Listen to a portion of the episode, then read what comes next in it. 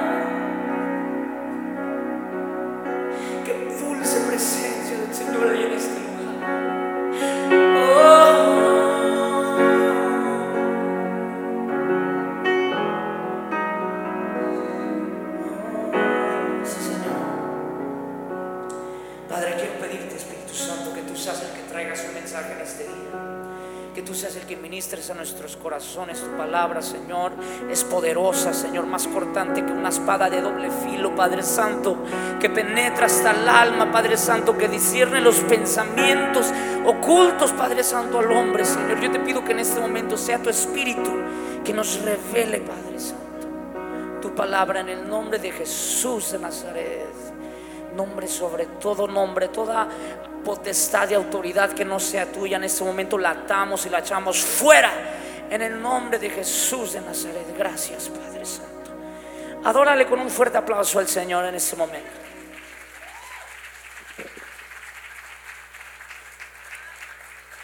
Pueden tomar sus lugares ahí donde están, hermanos. Me pongo nervioso, pero cuando siento que el Espíritu Santo baja, hermanos, me siento en casa, hermano. Así es que este le doy gracias al Señor por esta oportunidad, un honor muy grande, la mera verdad. Este, quiero aprovechar el tiempo para, este, pues decirle, eh, darle gracias al Señor y, honrar a, mi tío Raúl, este, a mi tía Laura, este, porque aunque a lo mejor muchos no saben, pero mucho de la, del carácter que uno es hoy en día es debido a las enseñanzas que pues, uno recibía de su parte. Este, ustedes sembraron mucho, mucho en mi vida. Este, y los años este, más, este, que se puede decir de mi juventud, este, doy gracias al Señor que los tuve ahí a ustedes como ejemplo. Este, y, yo quiero honrar a, mi tío de esa manera en este momento. Que lo que el Señor va a hacer este, es, es, son cosas que gente desde hace tiempo ha sembrado, incluyendo a mi tío, hermano. Y este, pues le doy gracias al Señor por eso.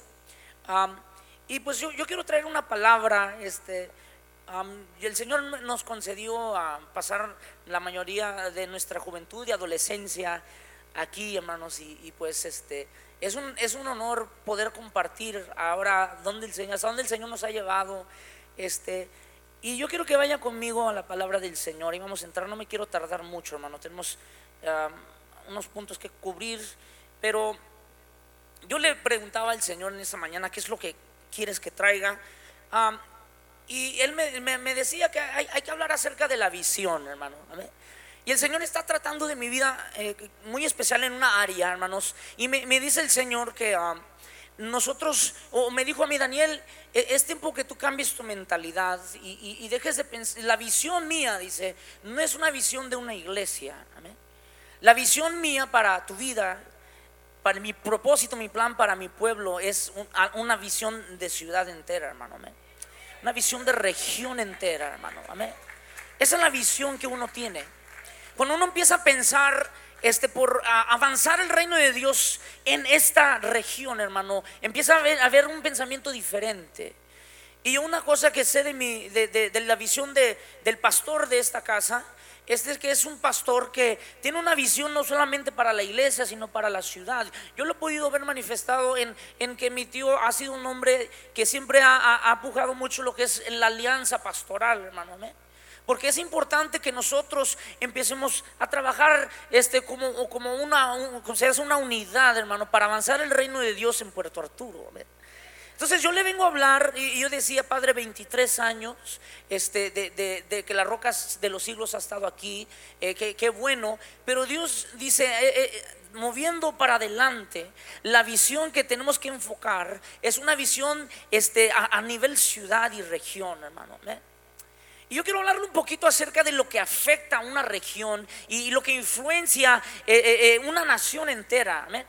Ah, y le voy a dar siete cosas, hermano, y esto no, está en la Biblia, pero es, eh, siete cosas que estudia la, gente en sociología, en, sociology, que enseñan que estas siete áreas son las que afectan este, culturas enteras, son lo que, lo que moldea este, la, eh, lo que es una, una, un gobierno, una nación entera, hermano.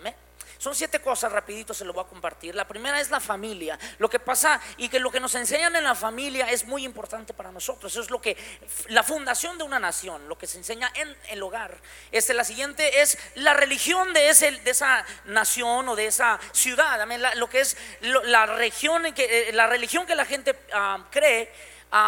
Otro punto es el punto de educación, lo que la, enseña, lo que la gente le enseña en la escuela y también este, en la juventud de, los jovencitos que van desarrollándose como hombres. Amén. Otro área es en, la media, la, manera en que la gente recibe la información. Amén. hoy en día podemos, puede ser las redes sociales o las noticias. Eso es, afecta mucho lo que la gente cree, lo que a ti te presentan como verdad, hermano. Eh, otra área de influencia son las artes y el entretenimiento. entretenimiento amén. Que viene siendo, um, hoy en día podemos ver cómo afecta a nuestra nación eh, todos estos artistas. Um, otra área viene siendo la gente de negocio, la gente que tiene dinero. Y una, la última que dicen los expertos, que es la que moldea una nación, es el negocio, la gente que tiene dinero, hermano. Nomás para que, para que vean, hermano. Entonces la iglesia, hermano, quiere impactar, mi hermano, una región entera lo que Dios quiere es que nosotros lo ataquemos de esta manera. La iglesia se ha enfocado de estos siete puntos solamente en dos. Amén. Y esos dos puntos son lo que es la religión. Amén. Y lo que es también la familia. Pero en estas otras áreas, en lo que es el entretenimiento, las artes, ¿quién los controla, mi hermano? El enemigo, hermano. Yo, yo puse, eh, yo, yo vi unos videos en Facebook acerca de los Grammys que acaban de pasar. Una vergüenza, hermano. ¿Saben por qué? Porque la iglesia ha enseñado por mucho tiempo a los cristianos, los cristianos aquí en la iglesia nada más. Pero fíjese, hoy yo le vengo a hablar de la visión que es que de aquí nosotros tenemos que salir a influenciar todas estas áreas. Yo lo que yo le enseño a, los jóvenes, hermano, que, se juntan conmigo, los que se pegan, es de que Dios quiere que nosotros tengamos influencia en la ciudad, hermano. Es, es importante. Porque el avivamiento es bueno para la iglesia, es bueno para ti para, como, como iglesia, pero a la misma vez que suben los avivamientos en los Estados Unidos, la maldad va aumentando allá afuera. Es tiempo de que nosotros empiecemos a alcanzar a los que están allá afuera. De que el Señor nos ponga a nosotros en posiciones allá afuera. están pasando leyes muy feas en los Estados Unidos. ¿Saben por qué? Porque la iglesia ha dicho, el gobierno no es para los cristianos. El gobierno es para, eh, eh, eso es aparte de la iglesia, nosotros aquí en la iglesia, y el enemigo toma control de todas esas áreas, ¿sí me están entendiendo? Entonces, mire, yo creo que vayas conmigo a Isaías 21, 11. No me voy a tardar, hermano, yo no tardo en mucho en predicar. Y, y quiero hacer este, e, este punto muy, muy este, breve. Pero en Isaías 21:11, yo quiero que escuches lo que decía el profeta Isaías. Una profecía un poquito eh, rara, pero muy bonita. Dice, eh, Isaías 21:11 dice, profecía contra, contra Duma. Dice, alguien me grita desde Sier. Centinela, dice, ¿cuánto queda de la noche? Centinela, ¿cuánto falta para que amanezca? El centinela respondió, ya viene la mañana, pero también la noche si quieren preguntar, pregunten. Y si quieren volver, vuelvan. Yo le voy a hacer una pregunta. ¿Qué nos enseña la palabra acerca de los últimos tiempos? Nos enseña que vendrán tiempos buenos o malos. Es una pregunta que yo les hacía a la iglesia. ¿Qué nos enseña la palabra, hermano? Y yo creo que la mayoría de los cristianos podemos decir, nos tocan tiempos malos, porque es lo que nos eh, hemos aprendido de la Biblia, hermano. Pero fíjate que nos enseña la Biblia algo muy bonito, que en cuanto va aumentando la maldad en el mundo, tiene que ir aumentando la bondad y el Espíritu de Dios en la iglesia a la misma vez. Así es que vienen tiempos malos para el mundo, pero vienen tiempos buenos para la iglesia. ¿Se entienden esto? Y decía este, este profeta, este, al centinela, que es el que se pone a la orilla de una ciudad y mira lo que viene, le preguntaba al profeta, ¿qué viene para este mundo? Y dice, vienen tiempos de noche, de, malos, pero a la misma vez viene el amanecer. Dice. ¿Sí entienden esta profecía? Hermanos, en el libro de Isaías 60, ahí mismo, él habla un poquito más de esto. Verso 1, hermano, lo voy a leer brevemente. Esta es una profecía esta es una profecía para la futura gloria de Sión. Sión son las personas que han sido salvas por Dios. ¿Cuántos aquí han sido salvos por Dios? Mi hermano, los que pueden decir Dios es mi salvación. Esta es su futura gloria. Dice, levántate y resplandece, que tu luz ha llegado. La gloria del Señor brilla sobre ti. Hablando a la iglesia. Dice, mira las tinieblas cubren la tierra. Va a haber maldad. Dice, y a una eh, densa oscuridad se ciñe sobre los pueblos. Vienen cosas malas. ¿Cuánto dicen amén, hermanos? Pero dice, pero la aurora del Señor, ¿qué dice? Brilla sobre ti. ¿Cuántos dan gloria al Señor por eso, mi hermano? Sobre ti se manifiesta su gloria. Y el 3, mira que dice, las naciones serán guiadas por quién? Por tu luz. Dice, y los reyes por tu amanecer esplendoroso. Mira, una vez más, dice que las naciones serán guiadas por quién? Por la luz. Amén. Pero el problema es que los cristianos no se quieren meter en posiciones, hermano, donde nosotros afectamos las naciones. Queremos cambiar a Puerto Arturo. Sí, parte de la guerra es de rodillas en el altar clamando, pero otra parte es salir allá afuera, mi hermano, y tomar control, mi hermano, de lo que el enemigo ha querido controlar. Y a los jóvenes que van empezando, tenemos que darles esta mentalidad de que nosotros nos manda el Señor a hacer luz allá afuera, mi hermano. ¿Cuánto le dan gracias al Señor por eso? Esto es muy importante. La maldad en Puerto Arturo eh, va, aumentando. Mira, Puerto Arturo eh, fue votado, Bowman y Puerto Arturo, una de las regiones más tristes de los Estados Unidos. Lo puedo buscar en Google usted eso. ¿Y por qué será? Yo digo, eh, qué triste que nosotros, teniendo el gozo del Señor, siendo la luz del mundo, ¿cómo puede ser que vivimos en una ciudad tan triste? Eso no puede ser. Entonces Dios me decía, yo quiero empezar un movimiento. Amén un movimiento de luz. En esta ciudad, donde debería ser una ciudad próspera, debería ser una ciudad, aquí hay mucho empleo, hay mucha, eh, eh, mucha oportunidad, pero eh, estamos en Puerto Arturo, en, en, lo que es, debería de ser mucho más, hermano. Y ahí es donde nos toca a los hijos de luz, a nosotros, mi hermano. Enseñarle al mundo entero lo que Dios quiere hacer con esta ciudad. Esta es la visión que tenemos que tener como cristianos. ¿Cuántos dicen amén? Mira, brevemente, Mateo 13, 24, el Señor decía una parábola, se la voy a leer rápidamente. Jesús le contó, les contó otra parábola, dice, el reino de los cielos es como un hombre que sembró buena semilla en su campo, pero mientras todos dormían, llegó su enemigo y sembró mala hierba entre el trigo y se fue, dice. Cuando brotó el trigo y se formó la espiga, dice, apareció también la mala hierba, los siervos fueron al dueño y le, eh, al dueño y le dijeron, Señor, Dice, no sembró usted semilla buena en el campo, entonces ¿de dónde salió esta mala hierba? Una historia muy interesante, dice el 28, esto es obra de un enemigo, le respondió. Le preguntó los siervos, ¿quieres, eh, ¿quiere usted que vayamos a arrancarla? Y mira la respuesta, el 29, dice, no, dice, les contestó, no, que, que no, eh, dice que, que ah, no, se, no que sea al arrancar la hierba mala, arranque también el trigo bueno, dice, Dejen que crezcan juntas hasta la cosecha. ¿Qué va a crecer junto? La maldad del mundo y qué más? La bondad o la luz de la iglesia. ¿Se entienden esto? Y muchas veces nos preguntamos, ¿por qué el Señor no quita toda la maldad del mundo? Dice, no, no, ese no es el plan. El plan es el que el mundo va a empeorarse y la iglesia también va a santificarse. Dije en el libro de Apocalipsis, dijo el Señor, el que esté limpio y que sea santo, que se santifique más. Dice. Y el que sea y esté en pecado, dice que peque más. Dice, wow. Porque dice el Señor, así es lo que va a pasar en los últimos tiempos. Ahora la iglesia tenemos esa obligación, ese llamado de ser luz, de que aunque vaya aumentando la maldad en Puerto Arturo, nosotros como iglesia tenemos que ir levantándonos y levantándonos, resplandeciendo. ¿Cuántos dicen amén, hermanos? Ahora, yo quiero llevarlo a Mateo 5 y aquí nos vamos a enfocar en dos versos nada más y aquí voy a casi, eh, con esto casi voy a, estar este, concluyendo, no, no que voy a acabar ya, pero con esos versos, ¿verdad? Mateo 5.13 dice así, dijo Jesús algo bien bonito, hermano, y, yo quiero que entiendan esto, dice, ustedes son que la sal de la tierra, dice, pero si la sal se vuelve insípida, dice, ¿cómo recobrará su sabor? Dice, ya no sirve para nada, dice. Amén. Sino para que la gente la deseche y la pisotee. Ustedes son la luz del mundo. Una ciudad en lo alto de una colina. Dice, no puede esconderse. Qué bonitas palabras.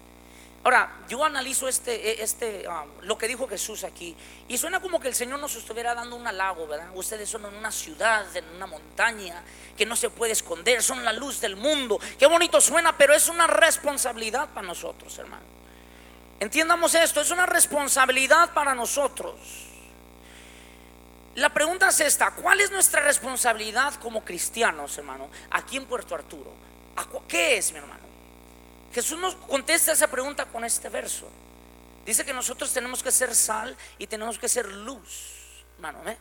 Ahora, este, yo quiero eh, enfocarme en estos tres puntos, empezando con el último y vamos a regresar al primero. Pero el último dijo Jesús, Ustedes son una ciudad en lo alto de una colina o de una montaña. Dice que no puede esconderse. Fíjate, al momento en que uno acepta al Señor Jesús, cuando uno empieza a, se convierte en cristiano, automáticamente uno es como una montaña, una ciudad en una montaña. O sea, nosotros deberíamos de, sobresalir, ¿verdad? Deberíamos de, de, ser diferentes. ¿Cuánto dicen amén, hermano? La gente debería de notar una diferencia en nosotros automáticamente. Y qué bonito es eso, que la gente vea algo en nosotros. Pero lo, la responsabilidad fuerte es de que como somos una montaña en lo alto, significa que todos los demás nos están viendo, escúcheme, y están analizando cada punto de nuestra vida. Y, y basado en eso, ellos van a formar una ideología de lo que es el cristianismo. Es una responsabilidad muy grande. Ellos no conocen a Jesús, ellos no conocen la palabra, ellos solamente te tienen a ti para que tú les pintes una pintura de lo que es un cristiano. ¿Cuántos están haciendo un buen trabajo con eso? Fíjate, decía un ah, hombre que se llama Gandhi, no sé cuántos han oído de él, decía, yo dice, eh, admiro mucho a Jesús, dice, sus enseñanzas, la manera que es. Dice, pero ustedes cristianos no tienen nada que ver con ese hombre. Y es una verdad. Muchas veces. Y, porque no han conocido a nadie de aquí, de Puerto Arturo. yo nunca lo conocí, conocí a alguien de aquí. Aquí sí hay gente que se parece a Jesús. ¿Cuántos dicen amén? Miren, pero entiendan esto, hermano, que la gente no tiene la Biblia. Tu vida es una montaña, es un testimonio de lo que es el cristianismo. Como iglesia, nosotros les tenemos que pintar una pintura al mundo entero de lo que es ser un cristiano. Una responsabilidad muy grande, qué bonito suena, pero es una responsabilidad grande. ¿Cuánto dicen amén, hermano? Por eso dice la palabra del Señor, hay un verso en Colosenses, Colosenses 2.3, dice que todo lo que hagamos, dice, lo hagamos como si fuera para el Señor. Dice, ¿por qué? Porque nosotros le estamos pintando una pintura a los demás. Yo, y yo conocí a un señor en el trabajo, era un, señor ya grande, que le gustaba predicar, amén. Pero era una persona muy floja. Y fíjese que aunque él predicaba, predicaba, el simple hecho de que era una, una persona floja, todos lo despedían, decían, no. O sea, todo lo que nosotros hacemos pinta una pintura de Jesús. ¿Cuántos entienden eso, hermano? Como iglesia somos llamados, mi hermano, eh, este, a representarle a Él. Dijo Jesús, este, que ah, nosotros somos esa ciudad, este, que todo mundo va a mirar, amén, y van a ser, así se van a dar cuenta de Él. Ahora, el siguiente punto, dice Jesús, yo soy la luz del mundo, o, dijo, ustedes son la luz del mundo, amén. En otra ocasión dijo, yo soy la luz, pero aquí también dijo, ustedes son la luz. Y lo interesante de la palabra la es que es una palabra exclusiva. Eso significa que no hay otra luz. La luz es una, amén. Por eso cuando Dios, Jesús dijo, este, yo soy la luz, el que no camina conmigo, anda en qué? En la luz de alguien más. No, dice, en oscuridad. No hay otra alternativa. Tú eres la única esperanza que tiene Puerto Arturo. La única. Amén. Y nosotros, mi hermano, somos llamados a ser esa luz. Este, fíjate, hay una representación muy bonita en, en el Antiguo Testamento de lo que es la luz de la iglesia. Amén. En el tabernáculo de Moisés estaba el lugar santísimo y luego estaba el lugar santo. En el lugar santo había tres objetos. Estaba el quemador del incienso, estaba un candelero, dice, de siete manos, amén. Y luego también estaba eh, la tabla del pan que le llamaban, amén, donde estaba un pan. Eso es lo único que había en ese cuarto. Ahora, la iglesia en el libro Apocalipsis es representado como el candelero. Nosotros somos el candelero, amén. Pero cuando nosotros nos imaginamos un candelero, escuche bien, nos imaginamos a, como los de hoy que le pones una velita y le prendes la vela y te alumbra, pero antes los candeleros eran un poco diferentes, Los candeleros tenían un jarro, amén, en la punta, lleno de aceite, amén. Y ese aceite lo quemaban y es como prendía la luz. Eso es lo que era el candelero de antes. Entonces, lo que representa eso en la iglesia es dos cosas, amén. Que hace falta aceite, amén y hace falta que fuego. Sin aceite y sin fuego una iglesia no brilla. ¿Cuánto dicen amén, hermanos? Lo único que hace que el candelero brille no es que sea de oro y que sea bonito, es que tiene ese aceite y ese fuego. Y vino Juan el Bautista y él dijo, yo los bautizo en agua, pero viene uno que los bautizará en qué? En el Espíritu Santo y fuego. Amén. Escúchame, como iglesia, si queremos ser la luz, tenemos que tener aceite, mi hermano, y fuego. Y hay una manera solamente de hacer eso, con ayuno y oración, hermano. Una iglesia que ora, una iglesia que ayuna, es una luz para el mundo. Pero no importa qué tan bonita sea una iglesia, no importa qué tan elaborada sea una iglesia, si no tiene esas dos cosas, no es una luz, es un candelero que no brilla. Pero gracias a Dios que aquí en Puerto Arturo hay muchas iglesias que tienen aceite y fuego. ¿Cuánto dicen, hermano? Y fíjese que cuando ese candelero brillaba, era la única luz en ese cuarto. Y el único propósito de ese candelero era alumbrar el pan que estaba de este lado. ¿Y quién es el pan, mi hermano? Jesús dijo, yo soy el pan que bajó del cielo. Entonces lo que pasa es que cuando la iglesia empieza a brillar, ¿qué empieza a hacer? Empieza a revelarse que Jesús a la gente, hermano. Es una revelación muy bonita, hermano. ¿Cuánto dicen amén? Pero Jesús dijo de esa manera, Él dijo, ustedes son la luz del mundo. Y si no brillan ustedes, no va a brillar nadie más. Puerto Arturo, si no brillas tú, si no te levantas tú, si no nos levantamos nosotros, en Puerto Arturo se va a ir a la perdición. No va a haber luz. Nos toca a nosotros, hermano. Una responsabilidad muy grande. O sea que el destino de esta ciudad depende, ¿sabe de quién? De usted. Hay que pensar de esa manera. Hay que enseñarle a nuestros jóvenes, a nuestros niños de esta manera, hermano que ellos piensan y sepan que ellos van a crear una influencia en esta ciudad. Van a ser personas de influencia. No solamente gente que predica aquí, porque aquí precambiamos a los que están adentro, pero usted, mi hermano, cuando sale allá afuera a hacer una luz, es que cambia el mundo, mi hermano. Es muy bonito esto.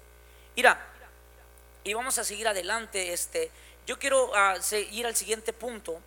Uh, eh, dijo Jesús algo muy importante, que dijo, ustedes son la sal de la tierra. Amén. Eso suena bonito igual, hermano, pero es una responsabilidad muy grande. Mira, dijo Jesús, uh, yo, yo le decía al Señor, yo no entendía este verso muy bien. Yo decía, pues qué bonito que es la sal, pero yo digo, ¿para quién tiene que saber bien la tierra o para qué le echamos sal o para qué tiene que saber bueno? Y el Señor me reveló algo, hermano. Amén. Es de que este, nosotros somos sal, escúchame, esto es muy importante. Nosotros somos sal para hacer la tierra aceptable, ¿sabes para quién? Para Dios. Escúchame, sin ti, mi hermano, sin los cristianos, Dios no tiene nada que ver con este mundo, no quiere nada que ver. Dice en Apocalipsis que cuando el pueblo del Señor sea arrebatado de aquí, cuando ya no haya sal, dice que va, se va a desatar la maldad y este mundo va a ser destruido. ¿Por qué? Porque ya no hay gente que le da sabor a la tierra para Dios. ¿Sí entienden esto? Y escúchame, Tú estás en Puerto Arturo. Puerto Arturo es un lugar de maldad, amén. Es eh, como toda la tierra donde estamos, pero Puerto Arturo, estamos hablando de Puerto Arturo. Yo quiero enfocarme aquí. Y lo único que, la única razón que Dios tiene misericordia de Puerto Arturo, eres tú, mi amor. Eres tú, porque tú eres sal. Tú haces este lugar aceptable para Dios. Cuando Dios te pone en tu trabajo, él te pone ahí porque Dios tiene, quiere tener misericordia de su lugar. Y ese lugar se convierte aceptable para Dios. Yo, le, yo, yo creo de esta manera. Yo he visto en mi trabajo que cuando a mí me ponen en un lado, yo soy sal, yo traigo bendición. El Señor empieza a tener misericordia en ese lugar porque yo soy sal, yo represento un reino que es de Dios. Yo soy una luz en ese lugar. Hay que entender esto, mi hermano. Cuando a ti te ponen en un lugar, donde quiera que el Señor te ponga, Tú eres algo, eh, como, tú eres como un, olor fragante para Dios. ¿Cuántos entienden esto? Si no me crees, se lo voy a enseñar con la Biblia. Había una historia en el Antiguo Testamento de Sodoma y Gomorra. ¿Cuántos saben esa historia, hermano? historia muy, muy fea. Pero fíjate que antes que Dios descendiera fuego sobre Sodoma y Gomorra por su inmoralidad, Él vino con Abraham y le dijo algo. Le dijo, Abraham dice, yo voy a destruir a Sodoma y a Gomorra. Amén. Y Abraham le dijo, Dios, dice, ¿por qué? Dice, si hubieran tan, tan, si tan solo 50 personas ahí, si hubieran 50 personas que te, que te, ah, que te fueran sal, amén, este, tuvieran misericordia, dijo Jesús, ¿qué? Sí. O sea, una ciudad entera, dice, por 50 personas, dice, que fueran sal, dice, yo tuviera misericordia de ese lugar. Y luego le preguntó Abraham, ¿y si fueran solo 40? Dijo Dios, sí. Y así sucesivamente se fue hasta que llegó solamente a 10 personas. Dijo, Dios, en esa ciudad entera, si hubieran solo 10 personas, dijo, tan solo 10 personas que verdaderamente fueran sal, tuvieras misericordia de ese lugar. Dijo, si tan solo fueran 10, yo, yo lo salvaría. Dice, pero no hay ninguno, dijo. Qué triste. Qué triste, no, van, no había ni siquiera uno que fuera sal para Dios. Y en esa ciudad vivía el sobrino de Abraham, se llamaba Lot. Amén. Y, y Abraham decía, pues yo creo que Lot y su familia deben de ser de perdido 10, pero Lot, escúchame, era un creyente que vivía en Sodoma y, Gomorra, pero no era sal, hermano. Hay muchos de esos hoy en día, que conocen del Señor, que saben, pero al momento de salir allá afuera no son sal. ¿Y qué dijo Jesús? Sal, si perdiera su sabor, ¿para qué sirve? Dice Qué, fuerte suena eso. Pero dice, pero si la sal se perdiera su sabor, dice, ¿para qué sirve? Dice, no sirve para nada, más que para tirarla para afuera para que lo pisateen los hombres. Qué feo. Pero es lo que Jesús decía. Dice, nosotros, mi hermano, tenemos que ser sal aquí en Puerto Arturo. El día en que el Señor nos arrebate a nosotros, el Señor ya no va a tener misericordia de la tierra. Entonces, mi hermano, es una responsabilidad grande ser de esa manera. Una ocasión, Moisés, Dios le dijo a Moisés, yo voy a destruir a Israel, amén. ¿Y qué le dijo Dios? Uh, le dijo Moisés, bueno, si destruyes a Israel, quítame a mí del libro de la vida. Amén. Y, Dios no los destruyó, dijo, porque tú, eres, porque tú eres como sal para mí en medio de esta gente. Tú eres algo que, que hace este lugar aceptable para mí. Qué bonito es eso, mi hermano. Ahora, yo les digo, Dios quiere, mi hermano, que nosotros empiecemos a pensar de esa manera. Que seamos una iglesia, este, que seamos un grupo de, de cristianos aquí en Puerto Arturo. Que nosotros no nos enfoquemos solamente en estar aquí, mi hermano, estar aquí, sino entender que nuestra tarea, nuestra responsabilidad es allá afuera, hermano. Amén. Serles una luz, serles, mi hermano, una pintura de lo que es Jesús. Es muy difícil es una tarea difícil, hermano, pero se puede hacer, hermano. Amén. Entonces, una ocasión, este, y, con esto cierro, hermano, donde Eliseo llegó a una ciudad, este, se encuentra en Segunda de Reyes. Este, no, lo voy a leer porque no me quiero extender, y con esto voy a cerrar. Pero eh, él llegó Eliseo y le dijeron a Eliseo, Eliseo, dice, nuestra ciudad está bien ubicada, está en un lugar muy bien, dice pero la sal está, digo, la tierra y, el agua está contaminada, dice. Entonces la tierra está estéril. Es lo que les dijeron. Y Dios me ponía en mi corazón que así está Puerto Arturo. Es una ciudad que está muy bien ubicada, pero que hay una maldición ahí que no permite que haya este fruto, mi hermano. ¿Y qué fue lo que hizo el profeta? Dijo profeta, tráiganme a mí una jarra de sal, dice. Y agarró ese profeta esa sal, dice que la aventó al agua, la desparramó. Y cuando la desparramó, dice que esas aguas se hicieron dulces. Y dice que hasta este día, dice la palabra del Señor, por la palabra de este profeta, esa agua sigue dulce y ese, y ese lugar pudo dar fruto. Mi hermano, cuando hay una ciudad que está estéril, cuando hay una ciudad que no está produciendo lo que tiene que producir, es porque falta sal. Esa es una revelación, hermano. Y Dios me daba esta palabra y me decía, ustedes tienen que ser sal. Y cuando haya suficiente sal, dice Dios, yo voy a hacer cosas grandes para Puerto Arturo. Hermano, yo le estoy creyendo al Señor cosas grandes. Nosotros vamos a moldear, vamos a impactar el futuro de esta ciudad, hermano. Esa es la visión. Esa es la responsabilidad que Dios nos da. Eso se, eso se requiere que la sal sea desparramada. No solamente aquí, ¿para qué nos quiere Dios a todos aquí sentados nada más? Dios quiere desparramarnos. Te va a poner en lugares a veces donde tú te vas a preguntar, Dios, ¿por qué me tienes aquí? Y Dios te dice en ese momento, yo te tengo ahí porque tú me tienes que ser sal para ese lugar. Yo te voy a llevar a lugares a lo mejor donde tú no quieres estar, pero ahí hace falta mi misericordia, ahí hace falta mi bendición. Así que yo te voy a llevar a ti ahí.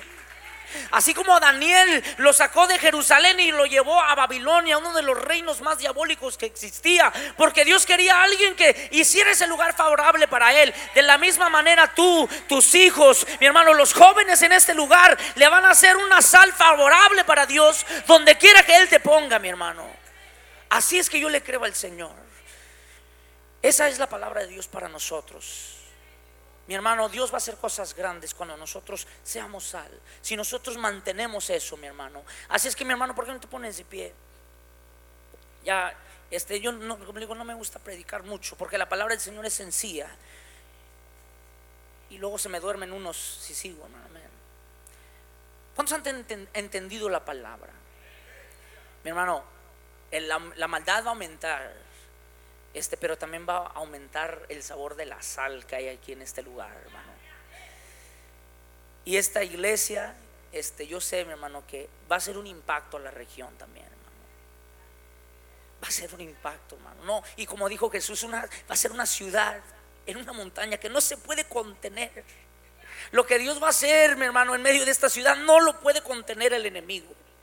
Lloraban esta mañana y yo veía cómo el, enemigo quería contener en la iglesia solamente, pero es tiempo, mi hermano, que esto explote. Esto explote, mi hermano. Fíjese, ah, yo, yo, le, yo, le confío mucho a Dios este, eh, que, en los años que siguen, hermano, y, y, esto quiero que lo graben y lo tomen a corazón, en los años que vienen va a haber mucho cambio en Puerto Arturo, hermano. ¿Saben por qué? Porque ustedes, mi hermano, se van a poner las pilas, mi hermano. Porque Dios va a levantar gente que son sal. Gente que cree, así como Daniel. así como José, así como la reina Esther, que donde quiera que Dios nos ponga, ahí vamos a representar al Señor y ahí el Señor nos va a dar sabiduría, excelencia, mi hermano. Así es lo que nosotros le queremos al Señor. Así es que, mi hermano, en ese momento yo solamente quiero tener un momento para darle gracias al Señor esta palabra. Este, y, quiero que el Espíritu Santo sea el que siembre esta palabra en su corazón, porque esta palabra el día de mañana tú te vas a acordar de ella y vas a decir, yo sé exactamente de lo que estaba hablando Dios ese día. Vamos a orar, Padre, te damos gracias, Señor. Porque tú me has mandado aquí, Señor, para compartir, Padre Santo, esta palabra, esta dirección que tú quieres que tomemos, Padre.